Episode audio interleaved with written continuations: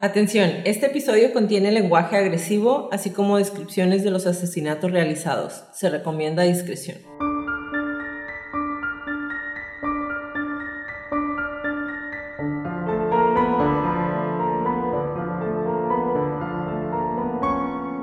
Hola a todos, bienvenidos a Crónicas de Crimen. Yo soy su host Jacqueline López y me acompaña, como de costumbre, Leti Mosqueda. Hi Leti. Hi Jackie.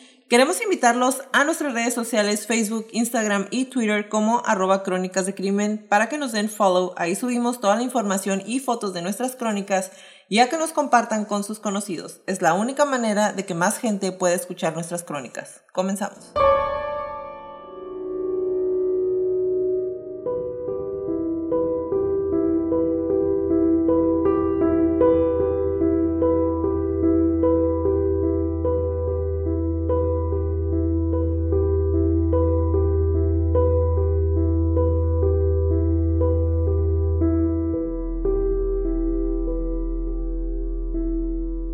La Ciudad de México siempre ha sido conocida como una ciudad de oportunidades. Mucha gente de otros lugares de la República, inclusive de otros países, viajan a la gran metrópoli en busca de oportunidades, de nuevos comienzos, de trabajo, de inclusión. Sin embargo, el año 2005 fue un año lleno de violencia y asesinatos muy recordados, sobre todo por el perfil de las víctimas. Por una parte, Juana Barraza asesinando mujeres de la tercera edad y por otra parte un asesino suelto, quitando la vida a jóvenes homosexuales en esta ciudad. El día de hoy les voy a narrar las crónicas de los asesinatos perpetrados por Osiel Marroquín, el sádico.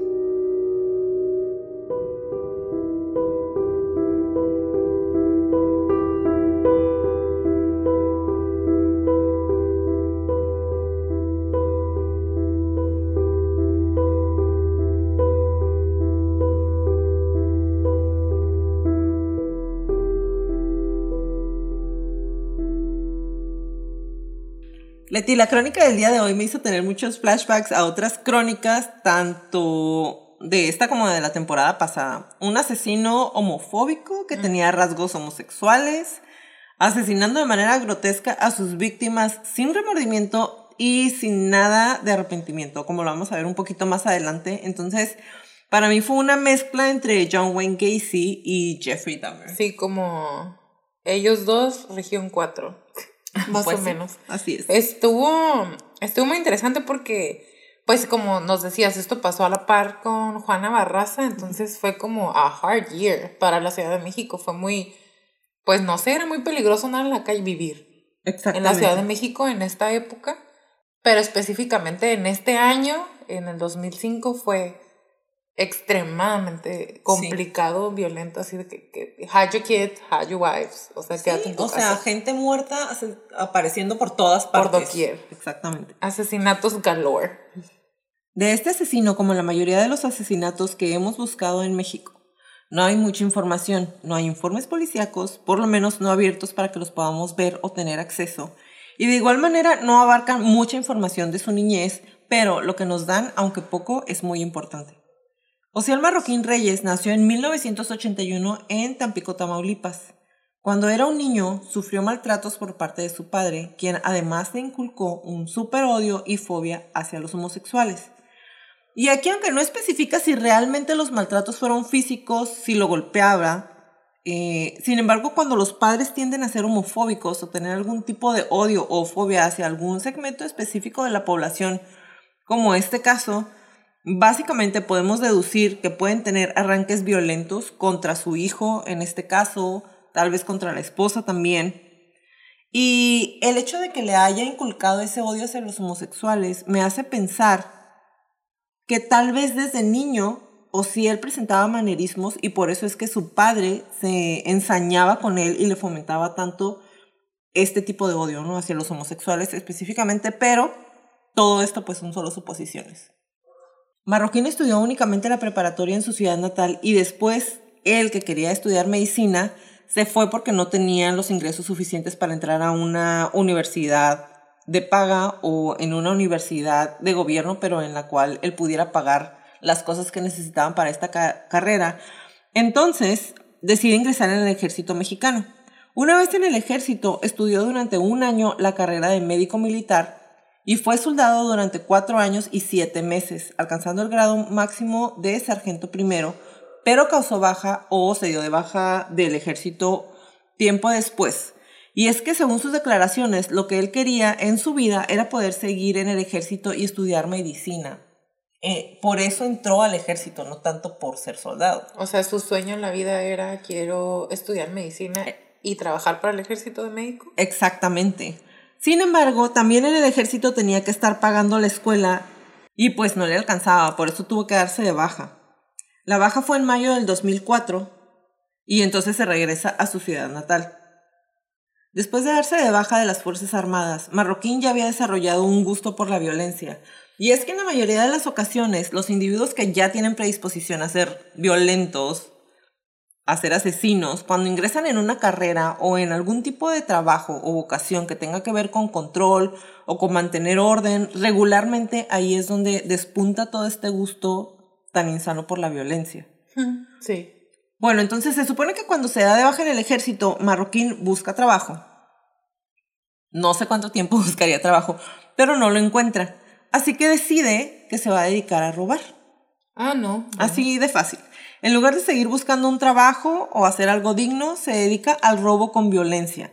Recordemos que para este entonces él ya trae cuatro años de haber estado en el ejército, entonces podemos suponer que estaba en forma y que tenía mm, pues maneras de someter a sus víctimas de una manera muy fácil. Sin embargo, para su mala suerte, la policía lo captura durante un atraco, por lo que estuvo en prisión de mayo del 2004 a agosto del 2005. Es decir, lo atrapan casi al inicio de su carrera criminal y está en la cárcel por poco más de un año. Y para no causar más vergüenzas o porque ya estaba harto de vivir ahí, cuando sale de la cárcel es cuando decide irse a vivir a la Ciudad de México, en donde inicia una nueva carrera criminal. Y bueno, Leti, al igual que lo hemos visto en casi todos los otros episodios, cuando una persona da señales como este tipo, esta alerta roja, cuando alguien te da indicios de que puede llegar a ser violento como él, lo atrapan y lo meten un año, pasadito de un año en la cárcel y no se les ocurre hacer, hacerle psicometría o digo, yo sé que aquí en México todo eso es como más superficial, es tal vez un poco mm, menos importante que en otros lugares, nos damos cuenta a la hora de estar haciendo las investigaciones porque no saben cómo batallamos para encontrar información que no sea repetida, que no sea una nota de algún periódico. Todo lo demás está repetido y no encontramos las demandas, no encontramos los documentos, no encontramos nada que nos ayude a expandir un poquito más o a conocer los perfiles psicológicos tal vez del asesino para hacer las comparaciones que necesitamos hacer. Pero bueno, eh, Aquí, como les dije, no tuvimos acceso a ningunos archivos. Y cuando estamos buscando aquí en México regularmente eso es muy, muy, muy común, ¿no? Pero bueno, nadie se da cuenta que el hombre que pasó cuatro años y medio en el ejército se salió casi inmediatamente, lo atrapan por, asalto violento, lo tienen un año y medio en la cárcel y lo dejan ir sin darle un seguimiento, digamos así. O sea, ni siquiera como ponle un globito amarrado al pantalón para de menos poder ver dónde anda. Exactamente. No lo tuvieron en la mira, ajá, no le dieron seguimiento. Exactamente.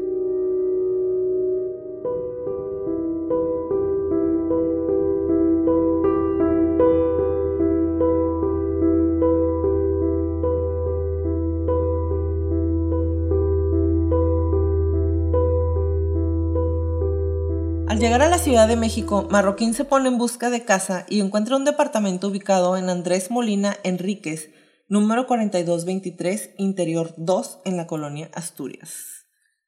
En la delegación Venustiano Carranza, amén, tiene la dirección más larga que...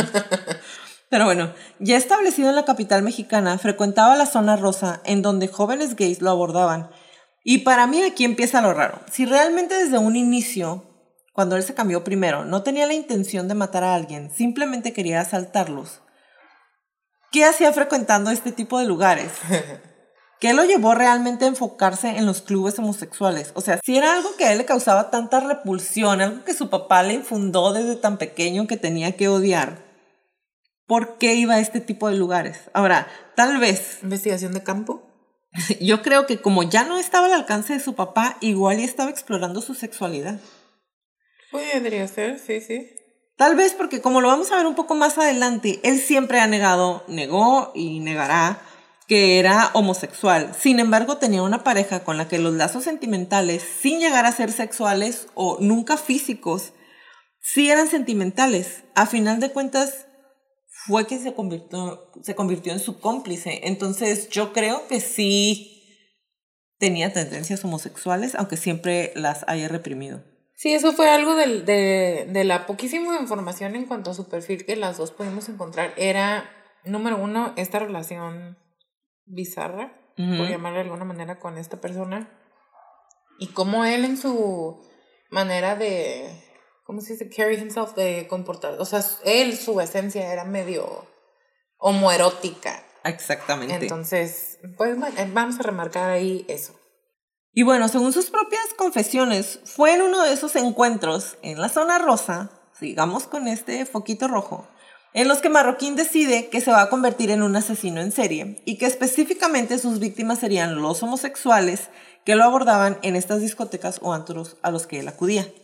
También en una de esas ocasiones fue donde conoció a Juan Enrique Madrid Manuel, de quien les acabo de decir, se hizo amigo y con quien tenía una relación, que se supone que era de amistad, pero una vez cuando los atrapan y los están evaluando, se dan cuenta que muy probablemente el vínculo era más bien sentimental, ¿no?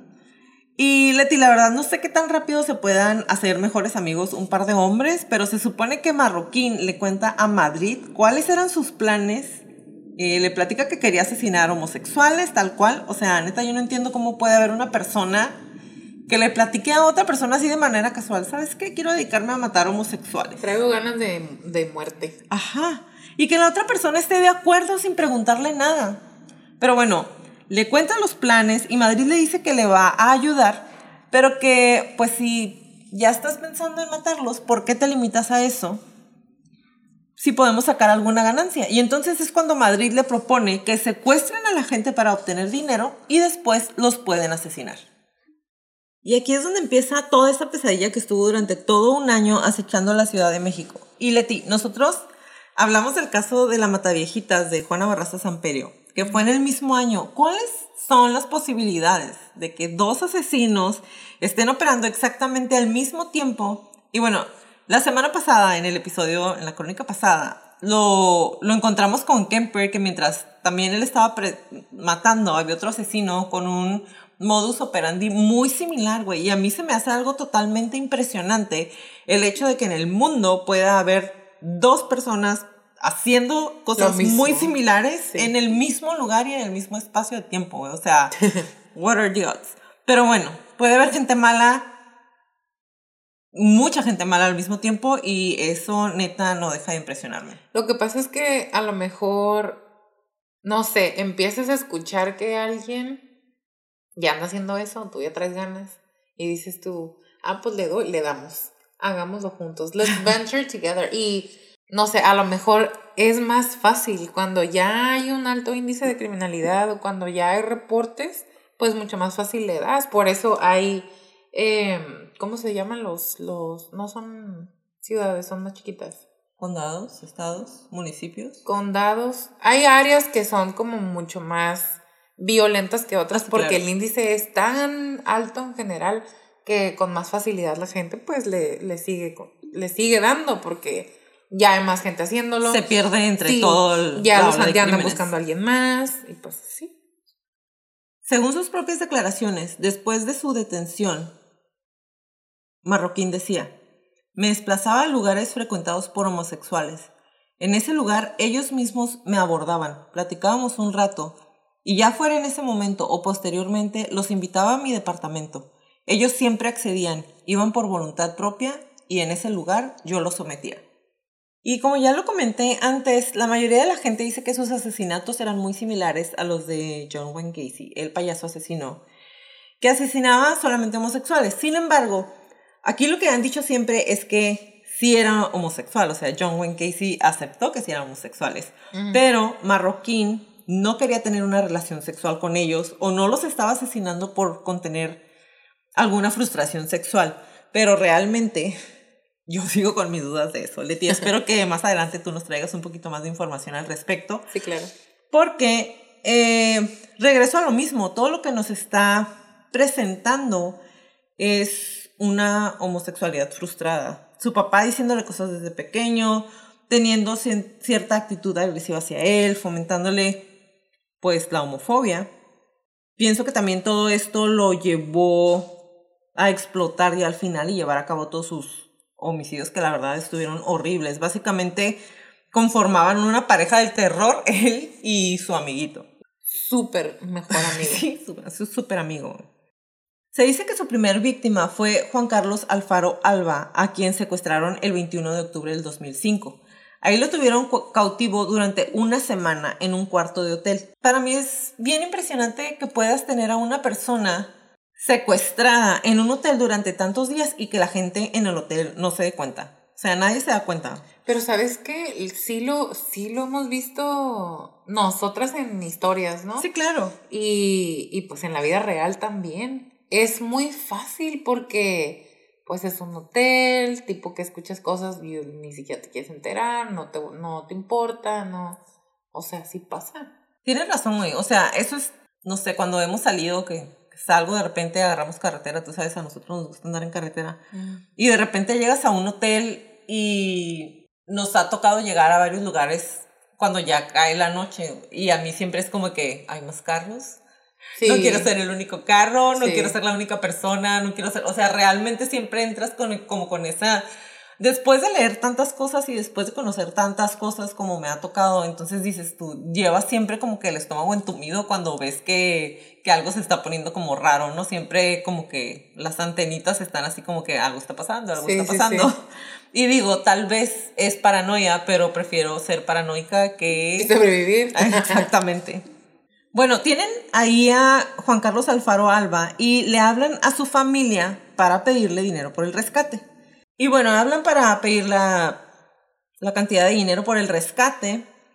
Y su familia sí paga el rescate lo más pronto posible. Y se supone que aquí todavía, bueno, queremos suponer que aquí todavía no había evolucionado tanto. Entonces lo super golpean. La, la víctima sufre un daño físico y psicológico súper traumante. Pero al ser el primero, lo deja amarrado en el cuarto de hotel. En donde eventualmente, güey, no dicen cuánto tiempo después.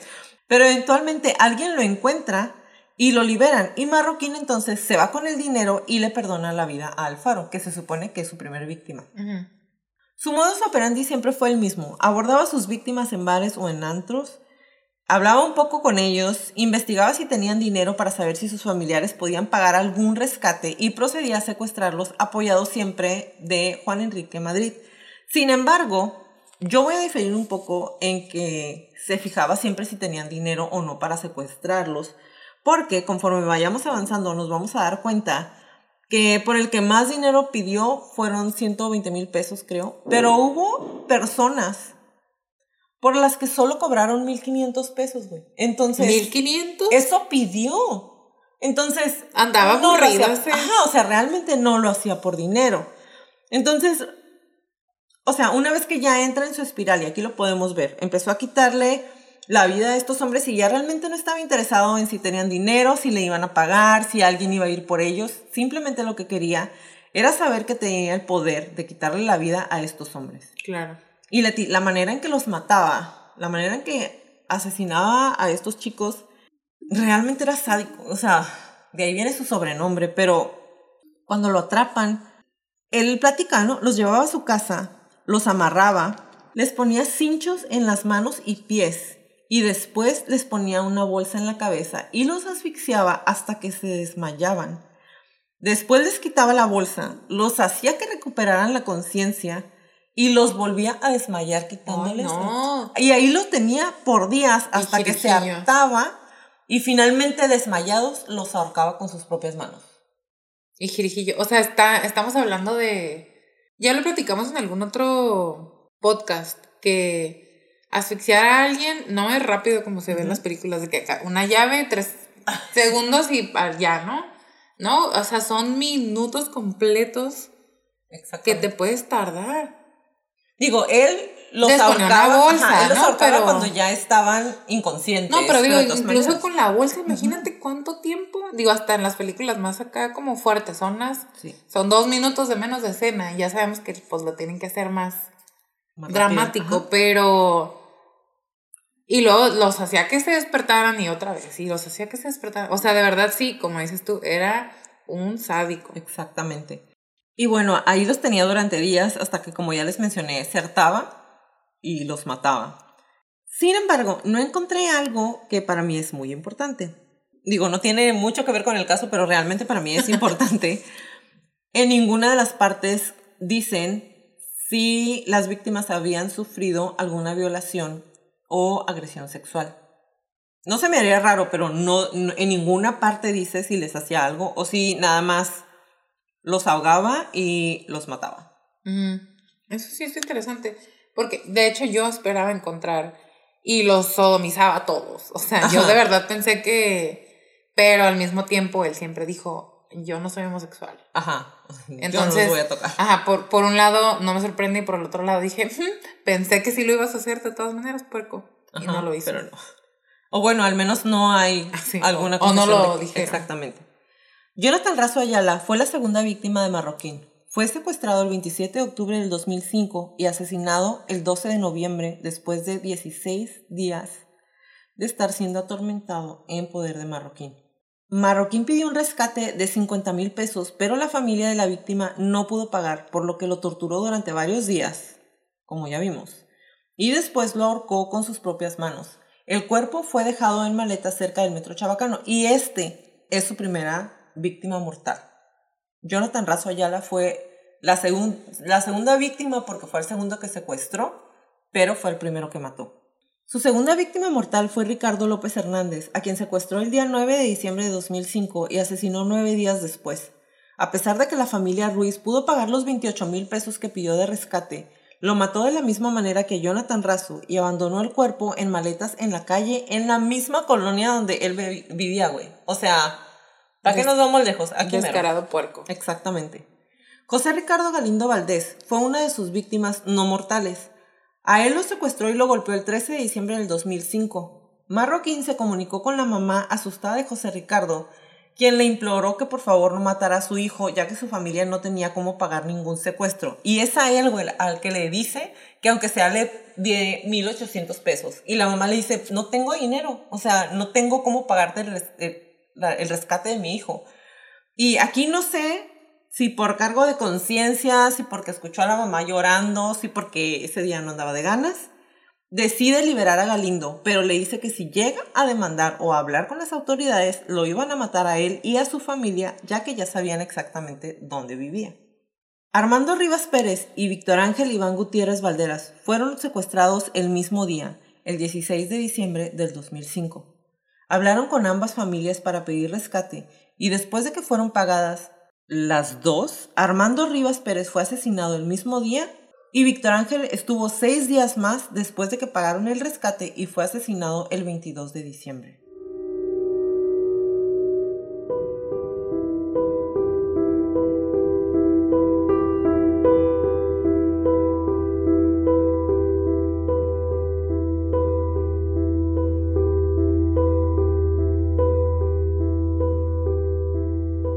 Asesino conocido como el sádico o el asesino del arco iris fue detenido el 26 de enero de 2006. Al ser interrogado sobre la forma que operaba, aseguró que únicamente elegía a los homosexuales porque eran un blanco más fácil de enganchar, como lo repetía con anterioridad, y decía que sus víctimas se acercaban a él, entonces realmente él no hacía nada malo. Eso fue lo que dijo.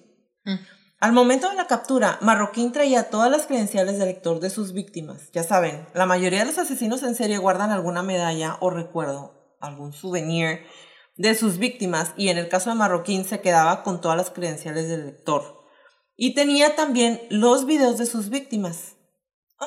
Les tomaba video. Así es. Después de la primer víctima de su primer secuestro, empezó a grabar las golpizas y asesinatos de los chicos. Hacer snuff films. Exactamente. Hasta le hizo un bien a la sociedad. Esa gente hace que se malee la infancia. Es más, una de las víctimas tenía VIH y de cierta manera evité la propagación del virus. No, no, bueno, era un santo. Durante el juicio que se le siguió, también afirmó que no se arrepentía de sus crímenes. Lo volvería a hacer, solo que sería más cuidadoso para no ser atrapado y no cometer los mismos errores. De lo único que me arrepiento es de lo que le está pasando a mi familia ahora. O sea, le daba más arrepentimiento que le estaba causando algún tipo de, no sé, entre comillas, daño o vergüenza a su familia que lo que estaba haciendo. Se me hace muy interesante porque para poderlo clasificar como un antisocial de la personalidad, tendríamos que eliminar el arrepentimiento, pero no sé, puede que esté pretendiendo, puede que de verdad le cause como mortificación el hecho de que su mm, familia ahora tiene que pasar una vergüenza, ¿sabes? O sea, ya no voy a tener a nadie en mi esquina. No sé, está interesante que eso que lo haya dicho, no de verdad que le cause o no. Porque yo pienso que más bien sería como, ay, pues a lo mejor su mamá o su papá fueron con él a la cárcel y dijeron, oye, todo esto está pasando y él como que, ah, pues sí, eso es lo que siento mal. No en realidad que se sienta mal por ellos, sino que tal vez le estaban diciendo cosas, o sea, no sé, no, no, no muestra ningún arrepentimiento. No, no, no, En los videos, en las fotos, en nada. Para él es cero arrepentimiento. Lo podemos comparar con Fabián Tablado, por ejemplo. Para él, o sea, él dijo, de lo único que me arrepiento es del daño que le causé a las personas. No de lo que hizo. Sí, no, siento mucho lo que le pasó. Me eché a, perder mi vida, me eché a perder la vida, pero no estaba arrepentido de haberla matado ni haberla casi partido en cuadritos. Exacto.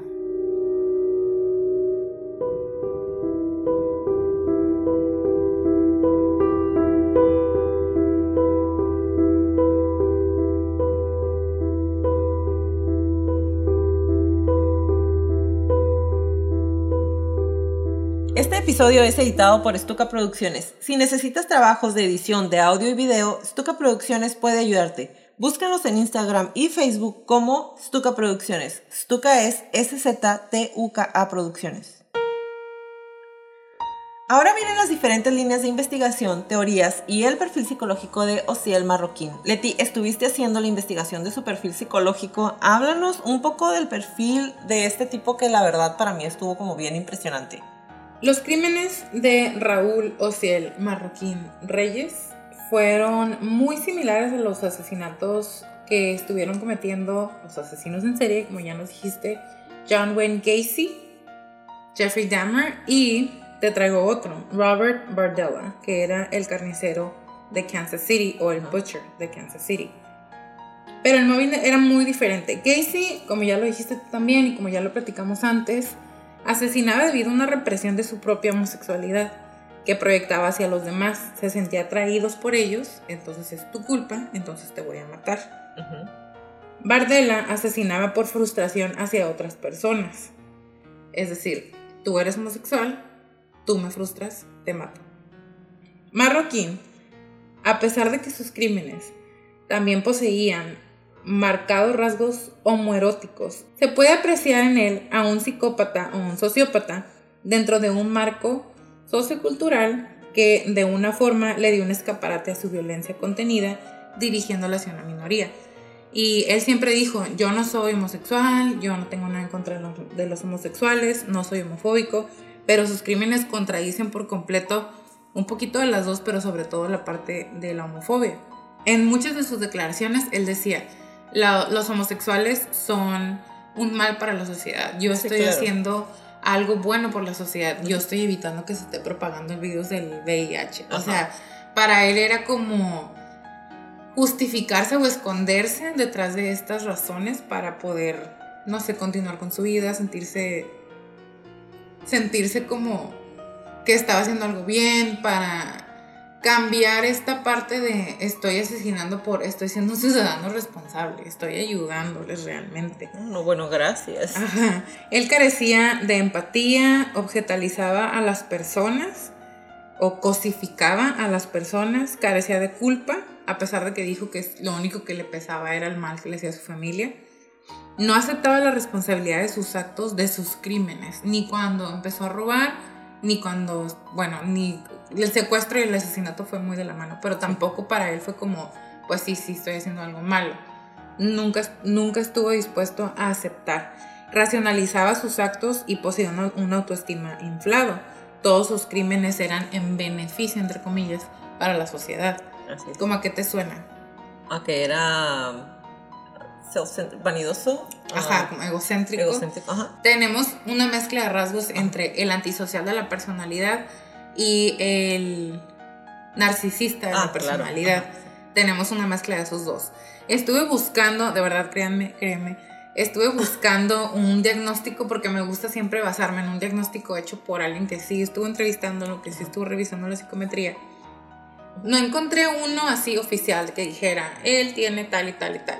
Pero leyendo un poquito de las entrevistas, eh, las declaraciones que él hizo, analizando los crímenes que estuvo cometiendo, pues son esos rasgos los que tenemos nada más. Básicamente. Ahora, la psicóloga Feggy Ostrovsky, que fue la misma psicóloga que estuvo con Juana Barraza, Así es, sí lo entrevistó a él también. Ajá, Estuve leyendo un poquito sobre sus opiniones porque yo la amo, ¿no? Para empezar. ajá. Ella es la directora del Laboratorio de Neuropsicología y Psicofisiología de la Facultad de Psicología de la UNAM. Ajá. La amo. La amo mucho a ella.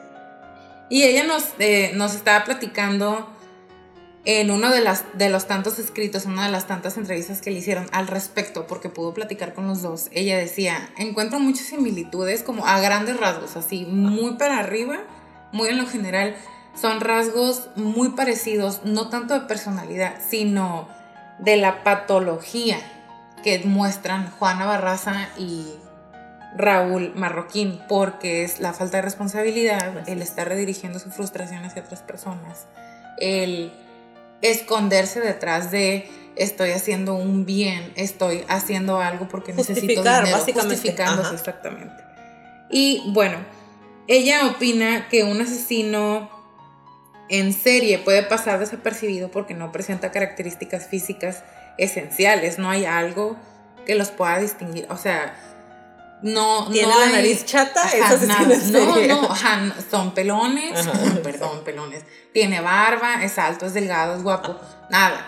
Que tiene rasgos físicos que no son privativos de los asesinos en serie, pero sí podríamos decir, no, no todos los antisociales o los psicópatas son guapos, pero la gran mayoría son guapos y no significa que todos los guapos son antisociales o son psicópatas, pero da la casualidad que traen las dos. Lo que los distingue a los asesinos en serie del resto de las personas es su historia de vida.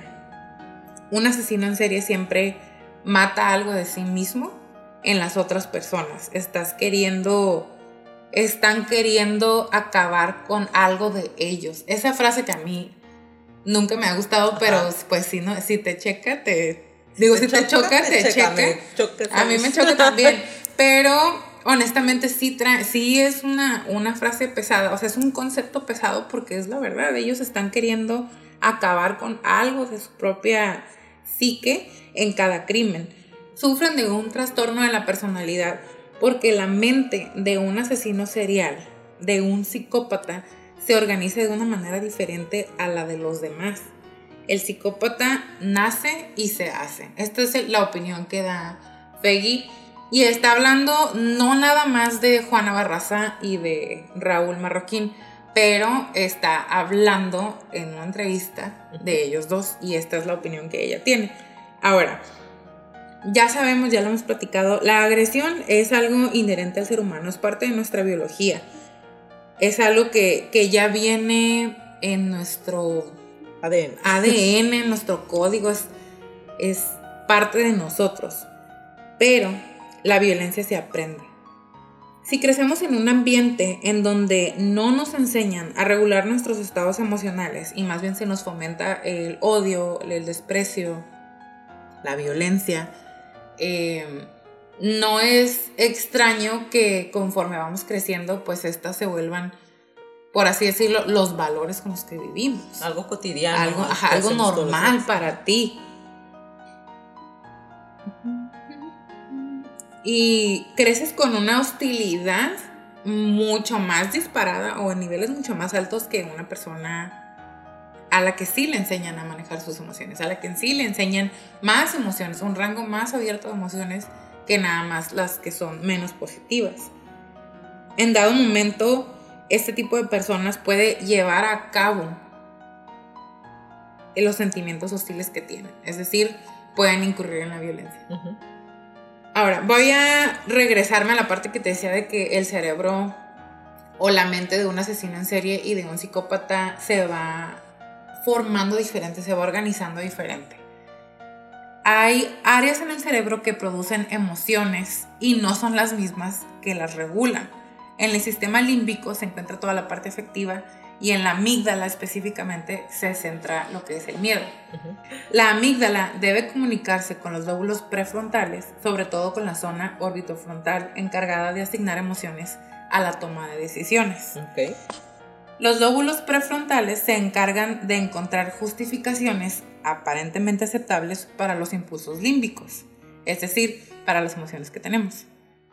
Y se ha encontrado en diferentes estudios a lo largo de la reciente historia que los psicópatas y las personas violentas presentan deficiencias funcionales y estructurales en estas regiones, que son las, las regiones anteriores al cerebro.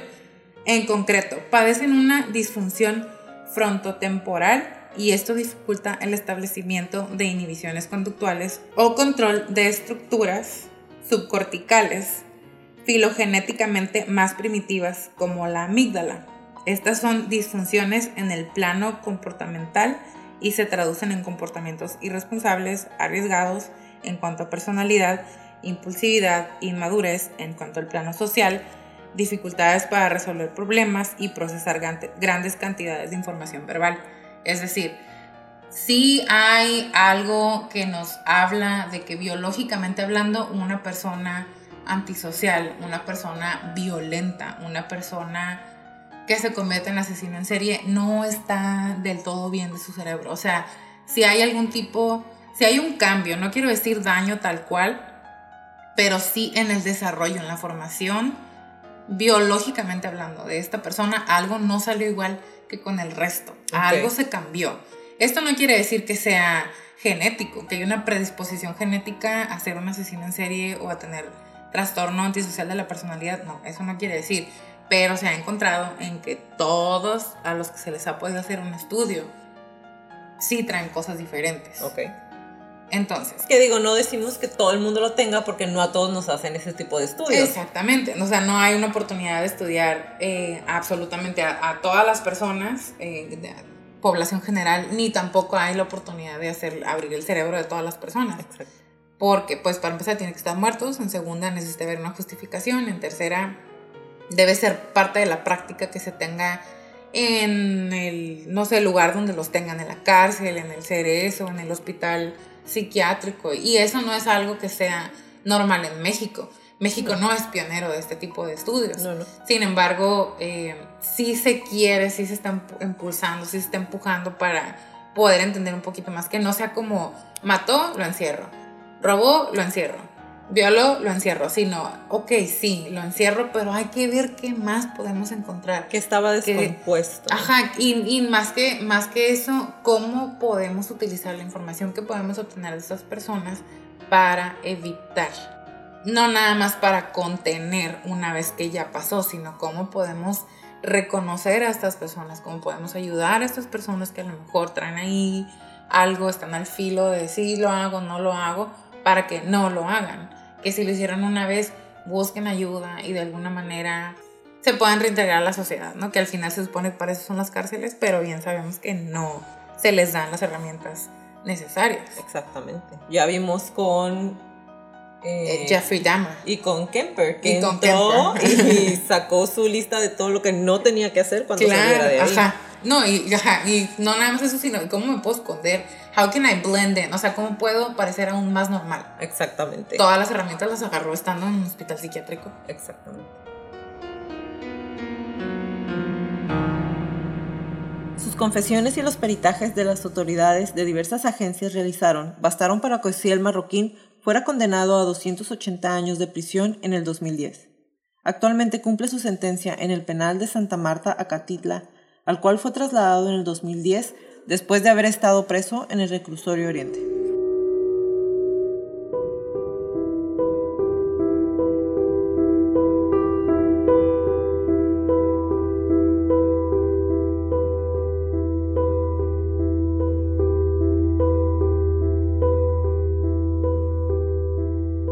Gracias por acompañarnos en un episodio más de Crónicas de Crimen. Los esperamos en nuestro próximo capítulo. Si les gustan nuestras crónicas, por favor regálenos un review en iTunes y en Spotify. Bye Leti. Bye Jackie. Bye Crónicos.